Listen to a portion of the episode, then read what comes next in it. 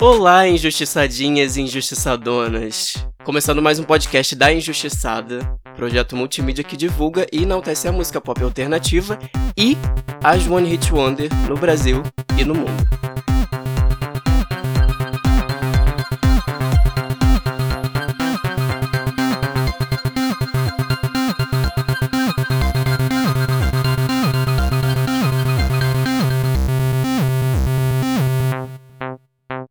Mais uma vez, Antônio Cruz, mas dessa vez acompanhado. Ele voltou! Eu voltei. Tudo bom, gente? O, o Conde Drácula tava preso no caixão, não conseguiu sair. A gravação semana passada teve que ser no sol. E aí não rolou de sair de casa. Desculpa, mas eu tô de volta. Amiga, que saudade! Ah, tava com saudade mesmo, eu. Mentira, eu tô fazendo média. Mas eu recebi muitas reclamações, as pessoas sentiram sua falta. Ah, que bom, pelo menos alguém sente falta de mim, né? Você não sente? ai, ai, chama o TMZ. A realização desse projeto é possível graças aos colaboradores mensais a partir do PicPay da Injustiçada. Se você quiser, você também pode se tornar um colaborador e ajudar a manter o podcast e o projeto. Seguindo o fio da semana passada, nesse episódio a gente vai falar sobre o conceito de hits atemporais, aquelas músicas que atravessam a época em que foram feitas e nunca saem da boca do povão. E para falar de hit na música pop, nada melhor do que a gente ter um grande DJ de música pop da noite como convidado, Matheus Geiger. Uhul! Bom dia ou boa tarde para quem escuta, ou boa noite, injustiçaderes. Matheus Geiger é CEO da Morta, da Rompiendo, do Stick e Puxa, o mais importante de todos, obviamente. Entre outros babados da noite, carioca. Seja bem-vindo. Você quer mandar um beijo para alguém? Ah, obrigado, amigo. Eu quero mandar um beijo para você que tocou comigo nesse dia icônico da Noite Carioca, que foi um, dia em homenagem à nossa rainha atemporal. E eu quero mandar um beijo também para os cientistas, para, por favor, agilizar essa vacina e a gente poder ferver do jeito que a gente gosta. Poder fazer o Chique Puxa 2021, pelo amor de Deus. O meu Foca, set já tá pronto. Foca em junho. É, esse Chique Puxa, né? Vou falar com o público que esteve lá. Meu Deus, como que vocês conseguiram fazer isso acontecer e pior, como teve mais gente que preencheu toda a Ramalho Ortigão para poder passar a noite inteira ouvindo Xuxa. Experiências diferenciadas e incríveis da noite carioca. Esse dia foi louco. Tinha repórter da UOL, ok? Cobrindo o nosso bloco. Só isso que eu tenho pra dizer. o problema de vocês é que vocês subestimam demais fãs de Xuxa. Vocês Cara, não, não eu ideia do poder que, que, a gente que tem. Eu Exatamente, não sabia você... que ainda existia. Vocês levam, vocês levam a gente como piada, como uma coisa que não existe de verdade, mas nós existimos. Enfim, Geiger, fala mais um pouco sobre você, sobre o seu trabalho. É... Seu antigo trabalho, né? é, meu antigo Nosso trabalho. antigo trabalho. Gente, eu comecei muito desproposital, assim, eu não, não sabia que eu iria me tornar um DJ, nem queria isso pra mim. Um dia o Jeff da Recalcada me convidou para tocar assim no susto. E eu falei, amigo, vamos, não sei técnica nenhuma, vou baixar umas músicas aqui. Na época eu nem sabia, nem lembro onde é que eu baixava a música. Comecei baixando as coisas lá, não sabia nem onde eu ia tocar, se ia tocar em CDJ, se ia tocar em controladora. E cheguei para tocar, e aí foi quando eu descobri que a carta na manga de qualquer DJ não é um, uma mixagem perfeita e sim a curadoria. E aí quando eu vi a pista lotada lá e tipo a galera curtindo o que eu tava botando, eu falei, cara, eu preciso me profissionalizar nisso. E aí, tipo, foi, foi tão sucesso que o Jeff no, na, na edição seguinte já me chamou para ser residente. E foi isso, assim, fiquei, tô, fiquei há oito anos na Recalcada. E durante esse período de, de recalcada, toquei em várias outras festas da FUSF, em vários outros lugares também do Rio. E aí surgiu também a vontade de começar a produzir. E é isso, né? Produzir e tocar são, são duas vertentes é, completamente diferentes, mas que me deu uma, uma experiência assim muito foda. E hoje em dia ter a Morta assim como minha festa, ter a rompendo também, é, me dá um, me dá um gás assim. O foda é, é sei lá, né? A gente tem que a gente se reinventou tanto nesse tempo que a gente não consegue mais ter perspectiva do, do que vai ser. Mas assim, é isso. Eu acho que daqui pra frente é a gente aprender com esse tempinho também que a gente usou pra, pra pensar e se reinventar e a gente voltar cada vez mais assertivo aí. Uhum. Você toca quanto tempo? Oito anos? Oito. Oito. Gente. E menina, você sabia Só que eu te conheço. Sabia que eu te conheço muito antes da gente começar a trabalhar junto? Já te contei sobre a choque, né? Já.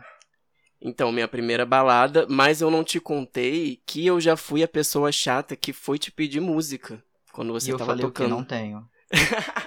não, foi pior. Você me prometeu que ia tocar e eu te enchi o saco e a não noite toquei. inteira. Clássico. A música era Hang Up da Madonna. Eu não toquei? Não. Nossa. Complicado. Eu ia falar que eu lembro do, do dia fatídico que a gente, inclusive, depois que a gente se conheceu, se aproximou e tal, que foi o dia que Chaves morreu, né? E aí, ah, aquele dia assim me abalou, me, me tirou a minha, a minha estrutura. E eu falei, cara, vou ter que encerrar a pista com Boa Noite Vizinhança, não tem outro jeito. E aí baixei, converti no, no MP, um vídeo do MP, pra MP3 e levei no pendrive e toquei. Só que assim, eu toquei e esvaziei a pista, óbvio. E a única pessoa que tava lá era você. E eu não sabia que era você. Caraca, essa história é incrível. Era incrível. Era eu. É verdade, eu estava lá, eu era Antônio Cruz. eu era o barril do Chaves. e eu chorei junto. Tive meu momentinho no cantinho. Foi tudo. E depois voltei a curtir a festa. Nossa, tem muito cachorro latindo aqui, tá... cara. Fiona Apple, cala a boca desses cachorros, pelo amor de Deus. Caralho, olha isso, cara. Parece um canil. Vocês estão ouvindo? Tô. Tamo. A captação do microfone novo tá excelente. É porque ele é omnidirecional, né? Então ele pega um pouco do ambiente também. O foco é na minha voz, mas enfim. É isso. Omnidirecional é uma palavra ótima, porque dá pra introduzir o tema de hoje a partir de omnidirecional. Omnidirecional, para quem não sabe, omni é do latim, ou do grego, sei lá.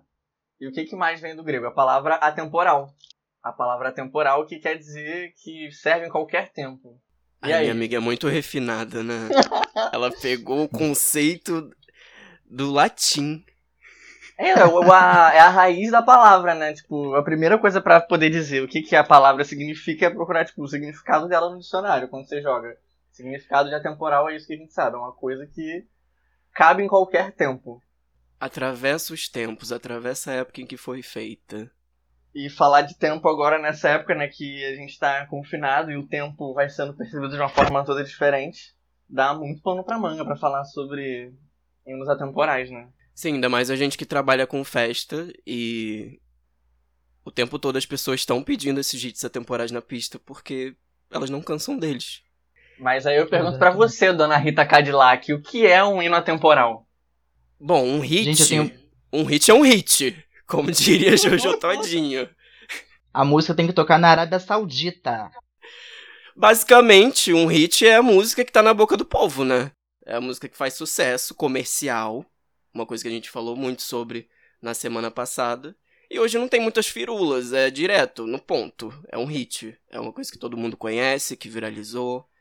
É, nesse momento, né, com, com as plataformas, com o TikTok principalmente. É, o hit não necessariamente ele precisa ser desse ano, desse mês, nem dessa década para ser um hit, né? O exemplo é a música do Fleetwood Mac que voltou para Billboard um hit atemporal. Teve há pouco tempo atrás o Glitter, né? Que também voltou para topos do iTunes, um álbum atemporal. Com certeza, que na época também foi, foi escrachado, porque as pessoas consideravam a sonoridade dele muito datada. E hoje em dia todo mundo tá fazendo o que a Maré fez em 2001 e conseguiram finalmente reconhecer a importância dele. Necessariamente essa sonoridade datada define a temporalidade? Não necessariamente, porque eu acho que o que faz o hit ser atemporal é você ver ele depois do tempo que ele foi lançado, né? Porque a sonoridade ser datada é, diz especificamente da época que a música foi lançada. Isso é uma percepção que as pessoas têm, tipo, falar que a sonoridade oitentista é uma coisa datada. E acho que pra gente fazer esse julgamento, você precisa esperar um pouco para poder dizer se o hit é atemporal ou não. Uhum. Eu tenho uma grande questão sobre isso. Eu acho que assim, existe uma grande diferença entre o hit uhum. e o hit atemporal. O hit atemporal, para mim, no meu ver, é quando é hit, mas tem uma, uma quebrada ali no paradigma, tem uma, uma virada de chave. Não é necessariamente é aquela, aquela sonoridade que a gente já está acostumado de ver, tipo, no que já, já tá tocando massivamente nas rádios e nos tops. E aí vem esse hit atemporal que já é uma virada de chave e que vai ser lembrado por essa virada. Vamos dar um exemplo aqui, sei lá, é Bad Romance da Lady Gaga tudo naquela época era muito datado, era tipo EDMzão, os hits farofões da, da vida, veio Bad Romance da Lady Gaga e quebrou essa essa linha que musical mesmo, né? Essa, a transição foi, foi, foi muito drástica, então eu acho que isso torna um hit atemporal, essa, essa virada de chave. Eu acho que é um critério que pode ser aplicado, que realmente quando uma sonoridade diferente marca, né? A gente fala, tipo assim, nossa, essa aqui foi a primeira que, que botou essa coisa nova. Mas é, podem ter um, alguns casos que a música só é realmente muito boa. Tipo, eu penso nisso das músicas mais noventistas, por exemplo. As coisas que a gente ouvia, tipo, Whitney Houston.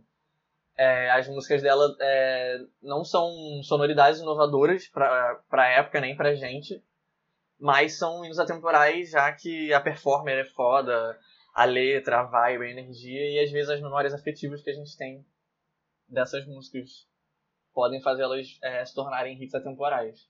Tem um pouco da questão da, da memória afetiva. Às vezes a música não precisa nem necessariamente muito boa, mas ela lembrar uma época boa para mim, eu acabo colocando ela na pastinha de, de hits atemporais. É, eu, eu, considero várias músicas de EDM de 2009 2010 hits atemporais. Porque eu tenho também a memória afetiva com elas. Apesar delas não serem boas, tecnicamente. Nossa, ai, os EDMs do Zed é, dessa época. Aquela com. com a Hayley Williams, pra mim, é inatemporal.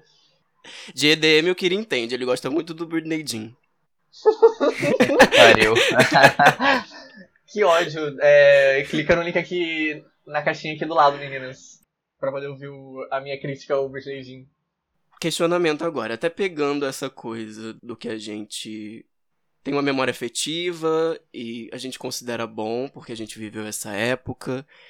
E o que aconteceu recentemente, que teve aquela festa lá, clandestina, né? Todo mundo aglomerado e as pessoas saindo de casa no meio de uma pandemia para ouvir We Found Love.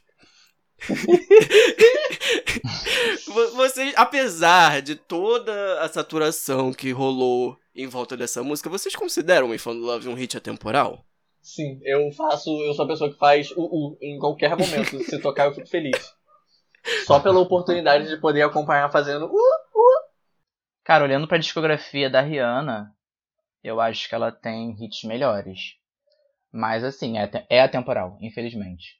Será que também a gente não assimila muito o hit atemporal a, a coisas que não são tão estigmatizadas. Por exemplo, We Found Love tem essa coisa da heteroculture, que eles transformaram em música de pular na rodinha de amigos e gritar uh, uh. Mas Crazy in Love, por outro lado, não tem isso. É uma música muito mais LGBT friendly. Eu acho que isso é a prova de que é um hit tipo assim, indiscutivelmente um hit porque funcionou. Porque é, foi para todos os lados, até os héteros gostam. Não We quer found dizer love, isso, We Found Love. Mas não quer dizer necessariamente que isso possa ser uma coisa atemporal, porque os héteros têm meio que uma um critério mais baixo, assim, pra gostar de música. Então, eles gostarem durante muito tempo não quer dizer muita coisa. Eles têm os seus Cara, próprios hits atemporais. Eu tenho uma cena muito forte na minha cabeça que uma vez eu fui numa Puff Puff, acho que numa escola em Madureira, talvez. Nossa, traumática. Você tava nessa? Tava. Eu fui nessa e. E. Cara, era auge da Pablo Vittar pra gente, né? Pra nossa bolha. E aí eu lembro que tocou o Corpo Sensual. E assim, a, a festa major- majoritariamente hétero, óbvio. Cantando Pablo Vittar, e eu lembro que assim, eu olhei pro Marlon, olhei pros meus amigos e a gente falou assim, caralho, é, Pablo Vittar realmente aconteceu. E, e aí tem isso assim também. Eu acho que quando atinge esse público majoritariamente hétero, é, reforça muito de que a parada realmente estourou, tipo, é um hit, assim, fugiu da, da nossa bolha. E aí pode ser um outro termômetro também. Nossa, é, ficou veio bem na minha cabeça agora esse dia, é, porque eu lembro também de estar na, na hora que tocou a Pablo Vittar. Eu lembro que eu tava amando muito, tipo, a Pablo Vittar nessa época. Inclusive, no dia eu tava com a roupa igual a dela no clipe, a blusinha verde com o shortinho florido atrás, amarradinho com cadastro. Eu me senti a própria Pablo Vittar quando vi isso acontecer. Mas vocês não acham que essa essa saturação ocorre mais quando se torna tão popular a ponto de furar a nossa bolha? Assim como vamos pegar como exemplo os memes. A gente usa os memes, eles são muito engraçados, a gente se diverte muito, e aí de repente os héteros começam a usar. E eles levam pra um outro lado e tornam uma outra coisa e descontextualizam tudo. Eu acho que isso tem muita influência, assim, pelo menos no meu ponto de vista de como eu enxergo um hit atemporal. É que eu, eu acho que quando satura, é, mesmo que a música seja boa, né, é, você fica assim, ah, não é tão boa de tocar, não é tão boa de ouvir na pista. Eu acho que se rolou a saturação, isso vai tirando um pouquinho do mérito de, de hit atemporal da, da coisa. Eu acho que se vai muito pro caminho da saturação, independente de ser por causa dos héteros ou não, eu acho que isso é uma coisa que diminui a temporalidade do, do hit. Porque tem coisa que, tipo, tem coisa que se tocar. Não, não importa se essa música já tocou um milhão de vezes. Tem algumas coisas que todo mundo sempre vai dançar, não importa. Você pode até reclamar na rodinha das amigas que não aguenta mais ouvir. Mas tem coisas que, tipo, quando toca, você pula e canta junto. Tipo, Stay High sete vezes. Mas pegando até Habits como exemplo, foi uma música que saturou, que ninguém aguentava mais ouvir. Mas quando a gente tocou ela no final da Injustiçada Tovilô, as pessoas ficaram alucinadas. Porque rola uma memória afetiva. Mas aí você não acha também que é muito dentro do contexto, assim? Era uma festa especial Tove Lo. Tinha que tocar o maior hit da carreira dela. Não Mas aí necessariamente. É, mas aí se você tocasse um Habits no, numa, numa edição, sei lá, Na qualquer, Breu. será que funcionaria? será que funcionaria? Será? Me diz. Me diz você. Nossa, Como você esse- se olha, sentiria se você convidasse a gente pra tocar na morta e a gente jogasse um Habits? Puta. Eu acho que Habits agora é só pra é, tocar, tipo, 5 horas da manhã se só tiver você e mais 5 amigas na pista. Será? Depende. Ainda. Tem, tem, DJ que não vê, não vê isso. Não vê por esse lado. É, se, se for, tipo, depois Tem de DJ que depois de toca Dog Days Are Over, tá achando que tá arrasando. Falta só cair o balão do teto. Três horas da manhã. É. Eu sou o DJ que toca Dog Days Are Over e acha Nossa! que tá arrasando. Ai, sim. Nossa, eu lembro do Kira. Nossa, a gente sempre encerra com Florence, né? O que, que tu acha de a gente encerrar com Dog Days Are Over? Meu Deus. Ai, ai. Mas é o que? O negócio da memória afetiva. Eu vi essa música ao vivo duas vezes. Eu vi a Florence lá. Então, pra mim, a- já puxa logo o dia que eu estava vendo a Florence ao vivo. Então, ouvir Dog Days Are Over, em meio a tantas pessoas, pra mim é tá de novo vendo a Florence pessoalmente. Ah, sim. Tirar a camisa. Olha, uma vez eu recebi uma crítica que eu tocava muito Rush Rush. Tudo. E aí, tipo, Atemporalíssima. Isso, mas um fã falou assim: ai que saco, você toca todo o set Rush Rush. E aí eu me deu um gatilho, eu comecei a tirar aos pouquinhos, assim. Falei, Nossa, será que eu tô incomodando? Nossa, uma vez uma pessoa falou pra mim: Você to- tá tocando muito rasga da Urias. Eu. Nunca mais eu tô Eu sou a pessoa. Nunca mais eu toquei, até porque depois disso teve a pandemia e aí não, tive, não teve como tocar mesmo. Mas, Geiger, você parou porque você achou que tava incomodando, mas você queria parar de tocar Rush Rush? Não sei. Às vezes, por eu estar tocando muito, poderia, poderia ser um, uma comodidade para mim ali. Eu na hora não percebi. Hum. E aí pode ser também que, da mesma forma que a gente se irrita com Dog Days Are Over ou com qualquer outra outra Hum, canção de fácil acesso que o DJ tem ali pra tocar e, e puxar uma pista, é, a gente também se irrita. hum, interessante pode- esse ponto. Pode ser que a outra pessoa também já estava irritada e a gente não estava percebendo. Exatamente. Cabe também a nossa percepção, assim. Hum. Você De- leva muito de- em consideração o que a resposta do público quanto a músicas que você toca, sua seleção de músicas, as músicas que você gosta. Cara, eu, eu comecei a perceber, ter ter essa, essa diferença agora de tocar tipo, num- num- numa, numa live na- durante essa quarentena agora e tocar em pista real, assim. E eu acho que tocar em pista rola uma divisão dos dois, assim. Eu quero tocar o que eu quero, mas eu sei os momentos cer- certos de colocar aquele hit ali. Porque eu sei que se eu tocar uma coisa que a galera não vai me responder tão bem, eu preciso já emendar pra segurar uma pista. E na quarentena não, tipo, a pessoa tá ali online, ela pode ir no banheiro, pode fazer o que ela quiser, pode desligar, ir pra uma outra live. Então eu adotei, tipo, ah, vou tocar o que eu quero, quem gostou, gostou, quem não gostou, bate palma. Aí rolou, é, é, rola essa diferença de feeling, mas eu, eu tenho, tento dar uma equilibrada, assim. De sempre que eu vou colocar alguma coisa que provavelmente só eu vou curtir, ou eu e mais quatro amigos, eu já emendo com alguma coisa que talvez eu consiga segurar uma pista melhor. E você tocou Rush Rush Online? Não toquei. Ó, tá aí. Não toquei Rush Rush Online. Tá vendo, público, como vocês afetam a gente? Afeto. Como a gente, a gente se responsabiliza pelas vontades de vocês? Não é fácil ser DJ.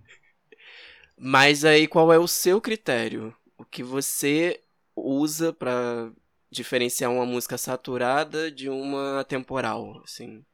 Tanto pelo seu gosto quanto pela resposta das pessoas.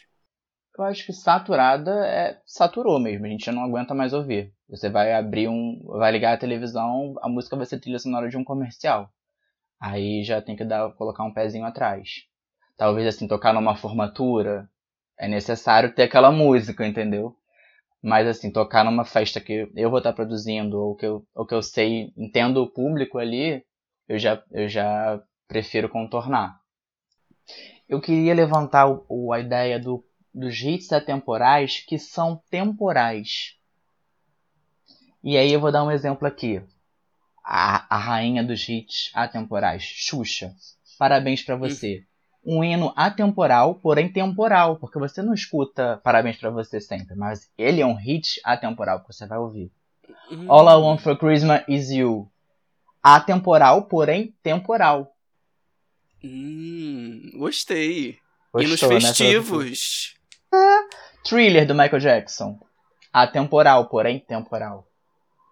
São hinos sazo- sazonais. Sazonais. É essa a palavra, Tequila. É que tem um tempero, né, sazonal. Desculpa, gente, eu precisei.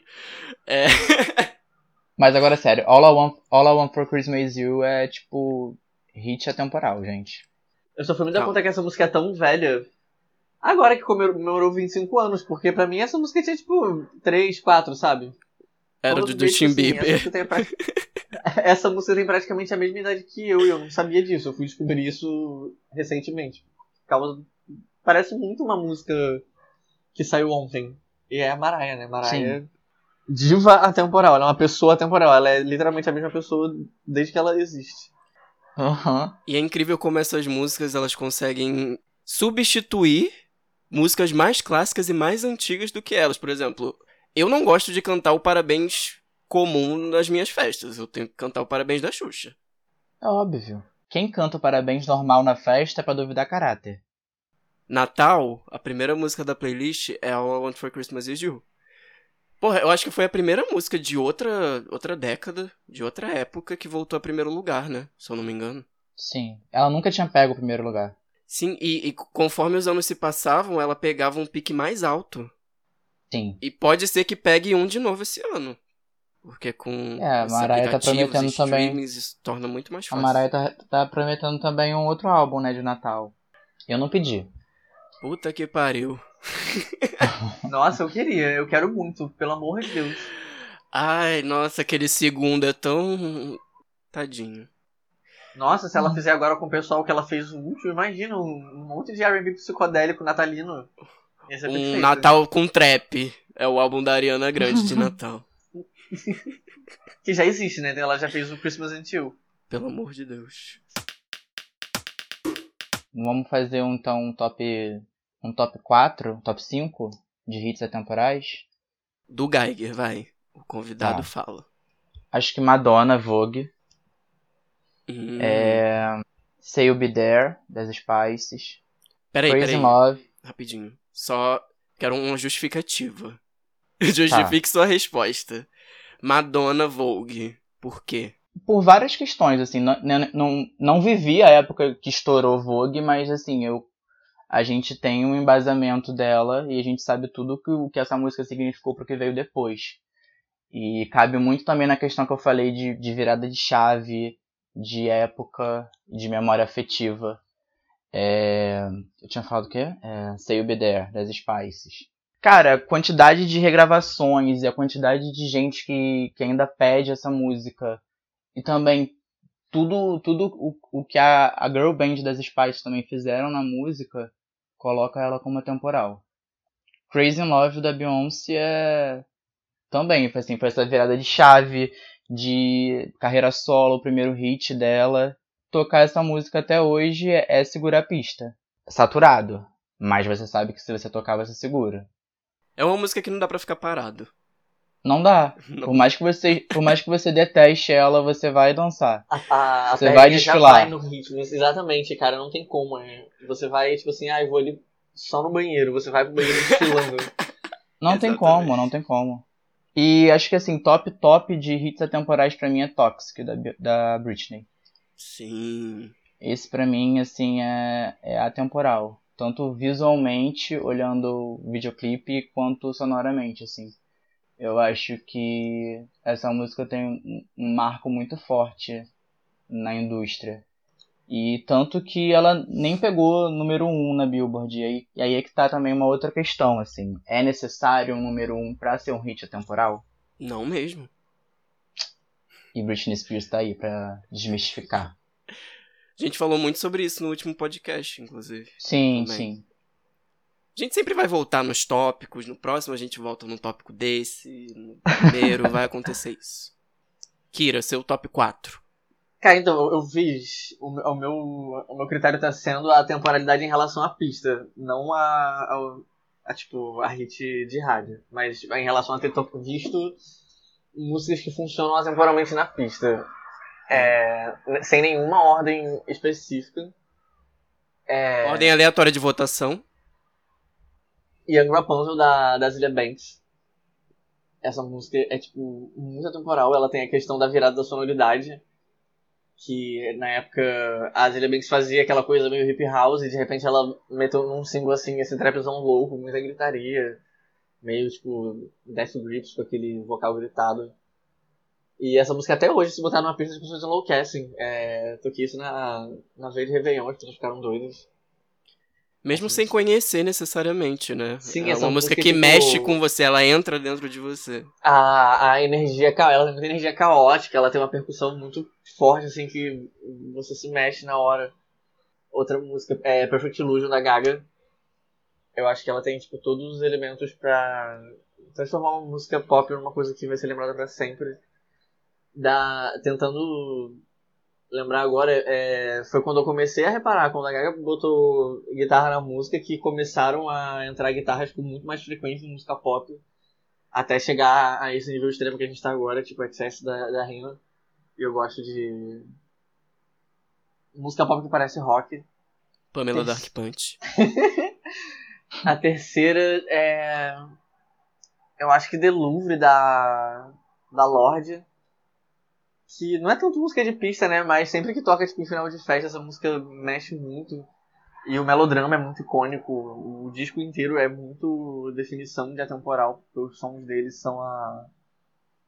a amálgama de todas as sonoridades de 2010, dos anos 2010. E Ui.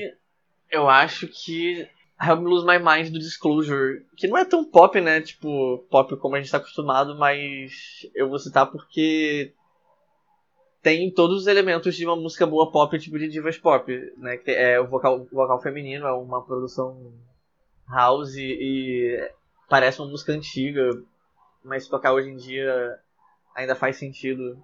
Essa música é muito icônica e funciona. Eu, eu toco ela desde sempre e vejo muita gente tocando essa música desde sempre. E é injustiçada, né? Porque é. Não foi single, é tipo uma das últimas músicas do CD. Mas desde 2003 essa música vem funcionando muito bem. E é a favorita de muita gente. Eu acho que essa é muito atemporal. Amei. Os meus eu conto depois de meia-noite. Ah, ridícula. Peraí, voltou. Fala mais um pouquinho. Voltou? Sim. Ei, voltei. Tá ouvindo? Aproveitando que a gente tá ouvindo o Geiger agora, vamos pro quadro. Tá ouvindo? Que ódio. Tá ouvindo? O quê? Lady Gaga! No Tá Ouvindo, a gente fala o que a gente tá ouvindo. Quem começa? Você, o convidado. Vai, Geiger. Uhul! O que, que você tá ouvindo recentemente que se você quer indicar? Olha, uma das coisas que eu tenho ouvido bastante, que eu vi nessa quarentena, foi Nath Peluso. Celebré. E, assim, eu comecei a querer ouvir a Nath depois da difamação que estavam fazendo com ela no Twitter. E aí eu fui já ouvir o álbum com o pé atrás, assim. E, assim, que mecanismo. Que tudo isso não passou de uma jogada de marketing. E eu fui pego por Nath Peluso. E é, produção perfeita do álbum. Não tem uma música que, que soe mal, que soe vazia, que pareça inacabada. E tem referência de tudo, assim, salsa, é, tango, toda a sonoridade da Argentina tá muito presente, que ela é da Argentina. E, cara, assim, é, o álbum se completa muito com o visual. E pra mim, Nath Peluso é artista do momento. Cara, eu tenho esse álbum salvo no meu Spotify, eu salvei ele por causa da capa. Me chamou a atenção porque parece, né? Não Capa sei é se é perfeita. ser uma referência à capa da Grace Jones, né? Uhum. Do Island Life. E eu não, não tinha ouvido ainda. Mas contextualiza Tá mais um pouco, assim, da- do- qual foi essa, essa treta que rolou, essa polêmica? É, fala, nossa, fala tudo, porque eu tô precisando muito gostar dessa menina. Todo mundo tá gostando, eu tô me sentindo muito, muito pra trás. É, fala tudo. É. Por que Ela devo fez gostar uma- de Nath Peluso? Primeiramente que ela é uma boa artista, mas tudo começou com uma apresentação dela no Colors. E ela é muito caricata, assim, ela é muito es- expressiva. E aí as pessoas começaram a zoar ela, tipo, nossa, garota engraçada. Só que zoar, tipo, pra mal, assim, meio que fazer chacota com ela. Uhum. E, e assim, eu fui pra ver se realmente era uma chacota e, tipo, me surpreendi real. E ela é uma das principais artistas da Argentina e tá, tem tudo pra bombar aí daqui pra frente. Ouvirei. Outra coisa também que tô ouvindo muito é o álbum novo do Gorillaz. E, nossa. cara, pra mim, tipo, é a banda de Britpop do século, assim. E já lançaram tantos álbuns, assim, memoráveis e, sei lá, se apresentaram com a Madonna, sabe? A gente não tem mais o que esperar deles e eles, tipo, jogaram um álbum de quarentena no nosso colo que... Material perfeito, feats perfeitos. E o, o que mais me encanta, assim, no Gorillaz é, é saber que eles estão sempre ligados no que tá acontecendo. E eles chamaram uma galera, assim, pesada pra fazer os feats. Todas as faixas têm feat. E tem até Elton John, né, grupo de risco. É, e as letras são, são... as letras são perfeitas sobre isolamento social. Tem, um, tem um, uma, uma pegada poética, assim, sobre o que a gente tá vivendo. É um bom álbum também. E um outro assim que eu tô muito viciado é Lué de Luna, que não só lançou um álbum, como lançou um, um álbum visual perfeito. E aí eu fui pesquisar assim, sobre o processo do álbum e vi que ela foi compondo em Nairobi, no Quênia, Salvador, e aí fica bem mais claro assim as referências que ela trouxe.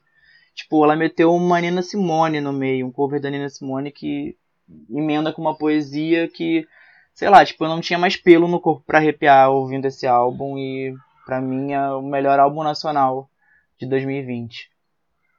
Little Mix também lançou um bom álbum, também deu uma amadurecida na sonoridade e agora a doida lá já meteu o pé, então aí já sabe que vamos ladeira abaixo. E Que é doido. isso. Alguém saiu do Little Mix? Saiu. Acabou de sair, notícia fresquinha, o TMZ tá dando aqui, ó. a Jessie... isso, é, contextualiza também, porque eu vi esses dias que tem um documentário da MTV sobre o tribunal da internet. Não sei absolutamente nada sobre Little Mix, gostaria de estar inteirada. Conta pra gente. A Jessie, que já era uma. já tinha um- umas problemáticas envolvendo o grupo, assim, sobre abusos e, enfim, a fama, né? E ela já estava meio que se afastando dos compromissos do Little Mix. Ela não, ela não se apresentou no e-mail com as meninas. Ela já não estava assinando mais os álbuns quando a- os fãs compravam álbum autografado. Ela meio que já estava dando uns passos para trás, assim. E aí hoje saiu um comunicado de que ela iria se afastar por tempo indeterminado. E aí a gente já sabe que não vai voltar. É né? essa gata que não veio pro Festival Girls. Não, essa veio. A que não veio foi outra, que tava com medo do corona. Ah, tá, entendi. Certa foi ela, né? E errado foi a gente de, de acreditar que isso tudo era, ia ser passageiro. Mas eu tava no festival, foi maravilhoso. Cara, e a Kylie fala, falou numa entrevista que ela quase cancelou a vinda dela também. Sim. Imagina, o último momento de felicidade na minha É, vida. depois do, do último disco também, né? Ó, eu, eu não, eu, não comento, eu não comento sobre isso em gravações, em, em locais públicos. Eu só falo no off. Depois a gente comenta melhor sobre o, o disco. Amei as Eu tô indicações. bastante- Estou bastante ansioso pro álbum de Caliuches, né? Que sai amanhã, se Deus quiser. Hum. Caralho, 18 de novembro já é amanhã, pelo Sai amor amanhã? de Deus. O que que tá Ah, não acontecendo? Não vazou ainda não? Não. Ah, mas vai vazar. Óbvio que já vazou. Como que 24 horas antes de lançar um álbum esse álbum não tá vazado na internet? Eu vou ver essa merda ser agora. A injustiçada não apoia a pirataria. E você, Tila Tequila? Tila Tequila, nossa. É... Tila Tequila me lembrou uma história. É... Esse pode ser meu apelido pra você? Você me Pode. autoriza? Ah, eu autorizo, chamar claro. de Tila Tequila. Tila bom. Tequila. É... Bora, Tila Tequila. Então, eu ia falar do, do Song Machine também, né? O disco do Gorillaz. É só acrescentar, tipo assim, ouçam mesmo esta merda. Está incrível. É o melhor álbum dos Gorillaz desde Plastic Beach. Foda-se. Eu vou dar essa opinião aqui. Se depois Eu eu mudar de ideia, eu aviso. Eu, eu, não- eu não consegui entender muito bem o Gorillaz. Eu entendi melhor depois que eu vi aquele. Um dos vídeos daquele cara do. Como que é o nome do canal dele? Mick Desner. Ah, sim. Ele tem um Deep Discog Dive, eu não assisti. Ele tem do Gorillaz. E aí ele explica da onde vem a ideia da banda e que tem toda uma narrativa, uma história, né? Dos personagens. E eu gosto muito do Gorillaz, não entendo muito o universo, né? O contexto. Mas eu gostei muito desse álbum também. E o que, o que me chama muita atenção neles é que eles pegam vários artistas que não tem nada a ver um com o outro e juntam na mesma música e criam uma coisa Sim. totalmente nova. Sim. Pegando, Cara, e eles- inclusive, o som desses, desses mesmos artistas, eles misturam tudo. É incrível. Não Eles é- sempre foram assim. Cara, e de- agora, tipo, fez uma volta completa, porque eles estavam todos meio perdidos, né? Tipo, o Gorillaz, é, eu tava ouvindo esse disco, eu lembrei que eles são minha banda favorita de todos os tempos, eu esqueci disso. Eu fiquei meio preso no My Chemical Romance do tempo e, cara, eles agora conseguiram, tipo, trazer, sei lá, pra nova geração, assim, tá todo mundo falando desse disco. E eles trouxeram Uhum. muita gente diferente, que tá, é tipo, gente que tá aparecendo agora, e gente já antiga, né? Tipo, o Guy falou que tem, tipo, Elton John. É, mas tem o Slow Tie, que é um rap britânico. Tem Georgia, Tem que Sam tem. Vincent. Hã? Tem a São Vincent também. Cara, Saint Vincent também. É, tem o rapper Octavian, que tá fazendo sucesso, acho que deu uma merda com ele esses dias.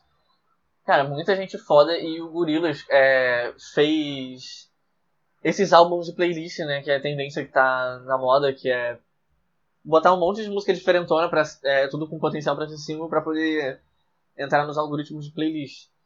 Mas eles conseguiram fazer isso e amarrar uma historinha muito foda por trás. E, e eles conseguiram fazer o que vocês falaram, né? Botar as sonoridades de cada artista. Tipo, botar dois artistas muito diferentes numa música. fazer isso num disco super extenso e o disco faz muito sentido do começo ao fim. E esse disco tem, tem o Gorillaz tem uma historinha por trás que vem desde o primeiro disco. É muito interessante procurar saber se quem tiver tempo. E nesse tá muito legal porque tem. Na real, começou como uma websérie, né? Tipo, e aí tem os vídeos, entrevistas com os artistas, mostra eles interagindo com os personagens. Vai ser uma história em quadrinhos também. O projeto tá muito foda. O, o Gorillaz, tipo assim, acho que vai ser, sei lá, melhor disco do ano. É, tá ouvindo muito. Muito importante ouvir o Gorillaz e a música com a Saint Vincent, uma das minhas favoritas do disco. E a música com os Voltar e com o Elton também, são muito boas. Todas são boas. Ouçam esse disco. É, outra coisa que eu estou ouvindo é. Racha da Urias. Caralho. Meu Deus, o que, que vocês acharam de Racha, cara? Prefiro não comentar. que isso? Eu, eu só dou a minha opinião agora se for positiva. Negativa eu não dou. Eu gostei mais do visual do que da música em si. Cara, eu gostei muito, muito, muito da música. O visual é legal, mas o, o som é muito impressionante pra mim, porque trouxe pro pop uns beats que eu tô ouvindo muito em outros lugares. É, tem uma umas percussões na, na produção que eu tenho escutado muito, tipo umas coisas da Fever Ray, esses troços mais tribal da Bjork diferentona. E a Urias meteu um beat desse. E, mas parece uma coisa meio PC Music, né? Pra falar de uma forma abrangente. É, lembrando que eu sou um odiador desse termo atualmente. E, mas é legal como a Urias está pegando a aspas estética PC Music e trazendo pro nosso pop, né? É, é foda ver que, tipo, isso podia ser uma música da Pablo Vittar, mas você sabe que é a Urias. Tipo, ela, a Urias está criando a estética dela, ela tá sendo mais monstrona, mais freakzona, isso é muito foda. E tem um pagodão no meio, a, a, essa música tem só dois minutos, mas tem uns três tipos de música diferentes dentro, eu achei isso muito legal. É, quem fez a música foi o Brabo, né? O Brabo Time, que é uma um grande grupo de pessoas, tem o Gork, Pablo Bispo, Acho que uma falda tá no meio, uma falda é foda. Racha, tipo. Sério, parece, parece uma música da Zelia Banks. Você acha que Racha é o Vrum Vrum brasileiro?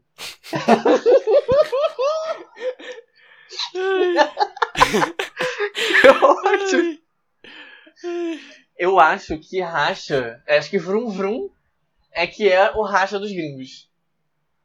Essa é a minha opinião. Uh. É, suporte o local artists.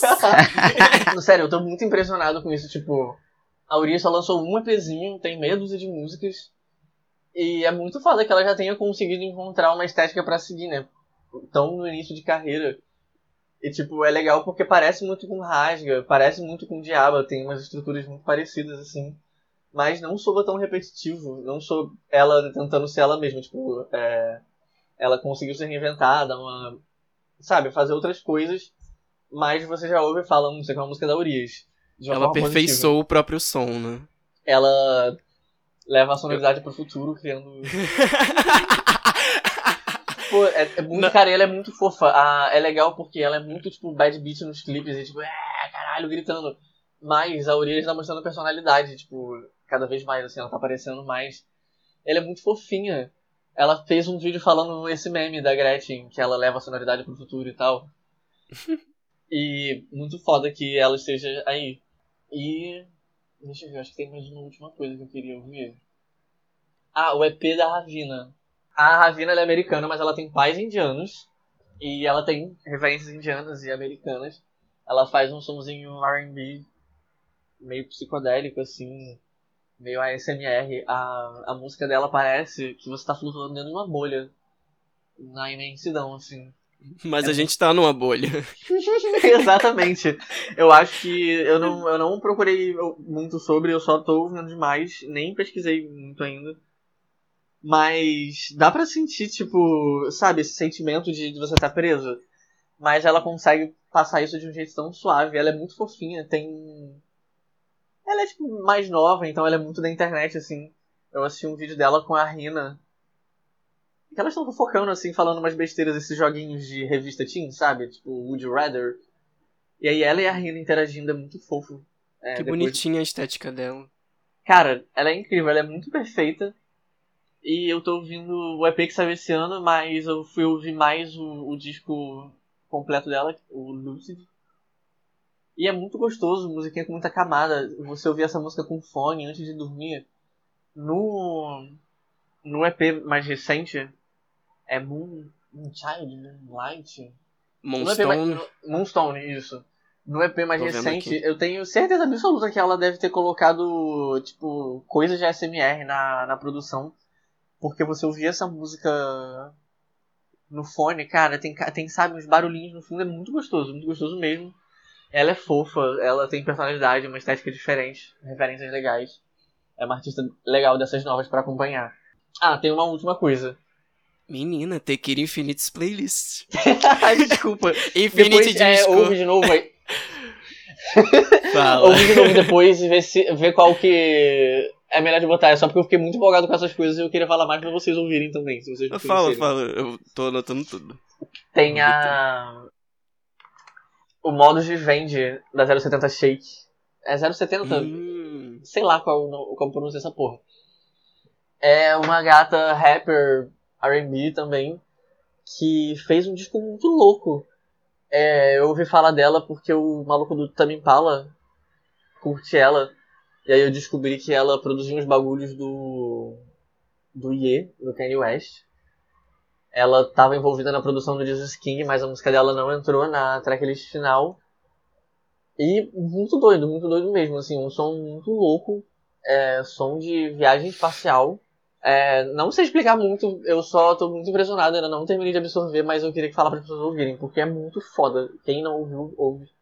Que é uma das paradas mais fodas que saíram esse ano e talvez nos últimos tempos. eu Mas daqui gosto a pouco- bastante, é meio inexplicável, né? Não dá pra. É, tipo, ao mesmo tempo que, com certeza, assim, se, se você é, pesquisar um pouquinho, tem as coisas ali, é muito foda. É uma pessoa tão nova. Eu acho muito impressionante quando é uma pessoa muito nova fazendo essas coisas. Quando uma pessoa mais velha fala, ah, essa pessoa estudou. Mas uma mina tão novinha, fazendo um troço tão impressionante, praticamente sozinha, é muito foda. É muito foda que ela exista. É tipo, é uma artista LGBT, queer, ela não gosta de se rotular, mas se isso for um ponto importante pra grande maioria das pessoas, é legal que ela. Eu gosto de meninas. E é muito foda que ela exista e que ela já esteja envolvida em tantos projetos gigantescos. E eu espero que ela tenha uma carreira gigantesca pela frente, porque ela é muito foda mesmo. Posso? Pode, sua vez. O meu é, é muito breve. É muito breve. Até porque. Eu trouxe um eu, monte porque eu sabia que eu você não tinha. eu estou breve hoje. Sucinta. Eu queria indicar basicamente o Loud da Rihanna, que fez 10 anos agora, no dia 12 de novembro. E é um álbum muito importante pra mim como apreciador de música pop, mainstream. Foi um dos primeiros CDs que eu comprei de diva pop. E é incrível como ele só tem hit atemporal. Nenhuma música do, do. Não, com exceção de Mendal, né? Mas nenhuma música do Loud saturou. Elas são extremamente atuais ainda. E eu gosto muito dele porque, como eu disse no Twitter esses dias, né, no dia do aniversário, é um balanço perfeito entre o que a Rihanna precisava fazer e o que ela queria fazer. Ela começa a tomar controle do, do, do próprio som. Começa nesse CD, pelo menos eu penso assim. Na verdade, começa no Rated R, mas Sim. eu gosto mais desse. então eu puxo sardinha pra Esse ele. tá fazendo mais sentido. Eu fui, né, reescutar ele, reescutei muitas vezes esse- esses dias e é incrível como ele não envelhece. Ele, ele é muito atual. É, e a Rihanna, ela tem vários ápices, né? Mas pra mim, particularmente, esse é o ápice dela, assim. Como uma diva pop, como uma grande figura da cultura pop. É, toda a estética do Sim. disco é, é muito lembrada, né? O cabelo vermelho da Rihanna é um símbolo também do pop. Caraca, sim. Sempre que eu olho pra essa capa, me dá umas sensações muito. muito estranhas. Conversa demais comigo esse CD. Me moldou realmente como a bicha sexualizada que eu sou. Então. Queria indicar só ele. E eu queria indicar uma outra coisa também. Que eu lembrei, é, fal- é, falando o nome desse, desse podcast, do tema desse podcast, escrevendo, que é Hit do Carnaval, do Cyberkills. Que é o- a música que foi feita pra ser um hit. É, tinha tudo pra ser um hit. A gente tentou fazer acontecer e a gente vai continuar tentando fazer acontecer essa música. A composição dela é maravilhosa, tem um monte de easter egg ali, de cultura brasileira, de televisão, de hit, sertanejo. Eles debocham demais dessa, desse sistema de, de plataforma de streaming, de rádio do Brasil. E eu acho que vale a pena a gente revisitar agora que o carnaval não oficial está chegando, né? Vai ser o carnaval clandestino. Vamos tentar fazer hit do carnaval. Vamos tentar fazer hit do carnaval acontecer agora. E se não acontecer agora, a gente vai tentar ano que vem também, porque é um hit sazonal. É atemporal e sazonal. Não desista dos seus sonhos. All I Want for Christmas is You só pegou o número 1 25 anos depois. A Exatamente. gente tem que tentar. O Cyberkills vai, vai relançar a hit do carnaval todos os anos e no, no, nos 25 anos vai lançar um álbum de remixes de hit do carnaval. Caralho, Eu espero isso. tudo, Vamos dar essa tudo. sugestão pra eles. Caraca, Mas é cara. isso. É, fazer, corta depois, bota só esse pedaço na internet pra poder as pessoas compartilharem, pra poder ficar amigo da Poti. Eu queria muito ser amigo da Potiguara. Por favor. Mas real, assim, os meninos junto com a Potiguara Bardot e a Kaya Con que fizeram uma música muito boa mesmo. Que tinha muito potencial pra ser um hit e não foi. É, mas é isso. É, é um hit sim, mim, é um hit todos pra os lugares gente. que eu fui do carnaval, essa música tocou. Então foi um hit pra mim. Se eu tô falando é porque é verdade. Só a gente tocou ela umas sete vezes, né? Na injustiçada, na mesma festa. Mas. Próximo tema do podcast vai ser hits pessoais. Faz sentido. A, li- a lista do Kira foi hits pessoais. Foi. Atemporais pessoais. É, Atempessoais. vamos, vamos ser todos atemporais. É, pega esse podcast daqui a 10 anos de ouve pra ver se não vai ser tudo atemporal. Gaga, obrigado pela participação. Gente, foi tudo. A gente discordou, concordou, a gente entendeu pontos de vista diferentes, trouxemos novas questões. E é isso, eu vim pra somar e foi tudo, assim. Experiência maravilhosa. Eu tô morrendo de saudade de vocês. Ai, amiga, também. ah, eu também, cara. É, saudade de aglomerar, cara. Sim. Ah, hoje bateu uma bad pesada, assim, é, lembrando das coisas antes de gravar. Não, não deixa se abater. A gente tem que é, focar que vai passar. Me sigam nas redes sociais, são teus olhos. É, tô pra lançar mais algumas coisas lá no SoundCloud, umas mixtapes que eu gravei também durante a quarentena. Daí devo soltar por lá, mas me siga no Instagram, que é onde eu, onde eu centralizo todas as coisas, as comunicações, tudo por lá.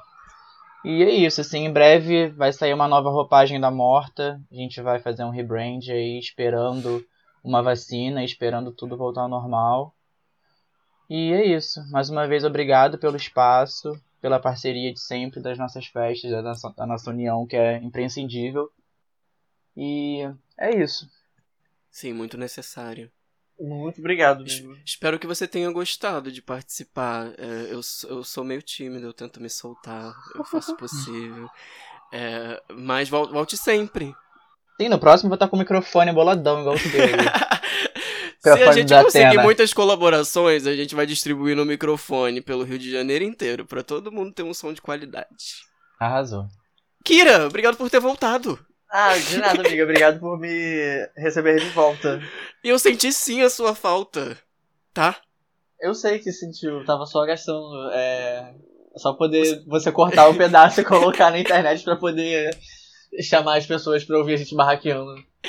Eu senti uma pedância no seu discurso. Mas, amigo, você acrescenta tanto isso aqui, você, você me ajuda tanto. Como as pessoas dizem, a gente tem química, então, por favor, continue aqui comigo. Não me abandona. Pode deixar. em breve o, o capitalismo vai, que, vai ser quebrado e eu vou poder ficar 100% do tempo aqui no podcast. Rede social, Tekira? ah, arroba Tequila. Quem descobrir como escreve, é, descobre como vai me seguir. Eu sou o Antônio Cruz, com X de Xuxa. As redes sociais da Injustiçada é arroba Festa Injustiçada, Festa Injustiçada ou Injustiçada. Tem várias ramificações aí pela internet. Você pode se tornar um colaborador. ajudar a gente compartilhando também. Você pode ajudar a gente chamando a sua amiga pra ouvir, você pode ajudar a gente falando com a gente pelas redes sociais, dando ideia e dando sugestão. E apoiando a gente e os nossos projetos e nossos amigos que vêm aqui, né? Quando a gente criar um post nas redes sociais, responda esse post. Não deixe a gente falando sozinho. É importante, queremos a sua participação. E a gente se vê semana que vem, nesse mesmo canal e nesse mesmo horário. Um beijo. Um beijo.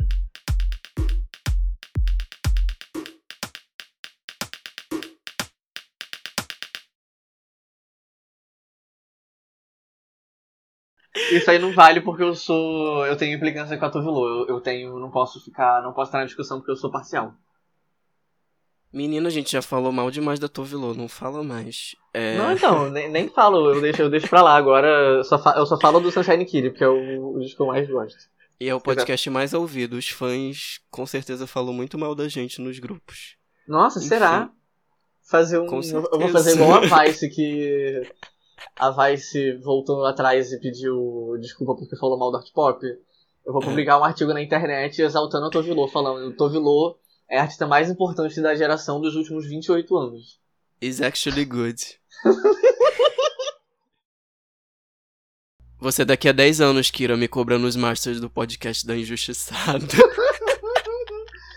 Não, já, já deixei registrado que a, a minha voz é domínio público. Ah, que delícia. A louca, imagina Posso manipulá-la, posso manipulá-la à vontade. Imagina, depois corta assim só os pedaços das frases falando, tipo aqueles discursos da Dilma.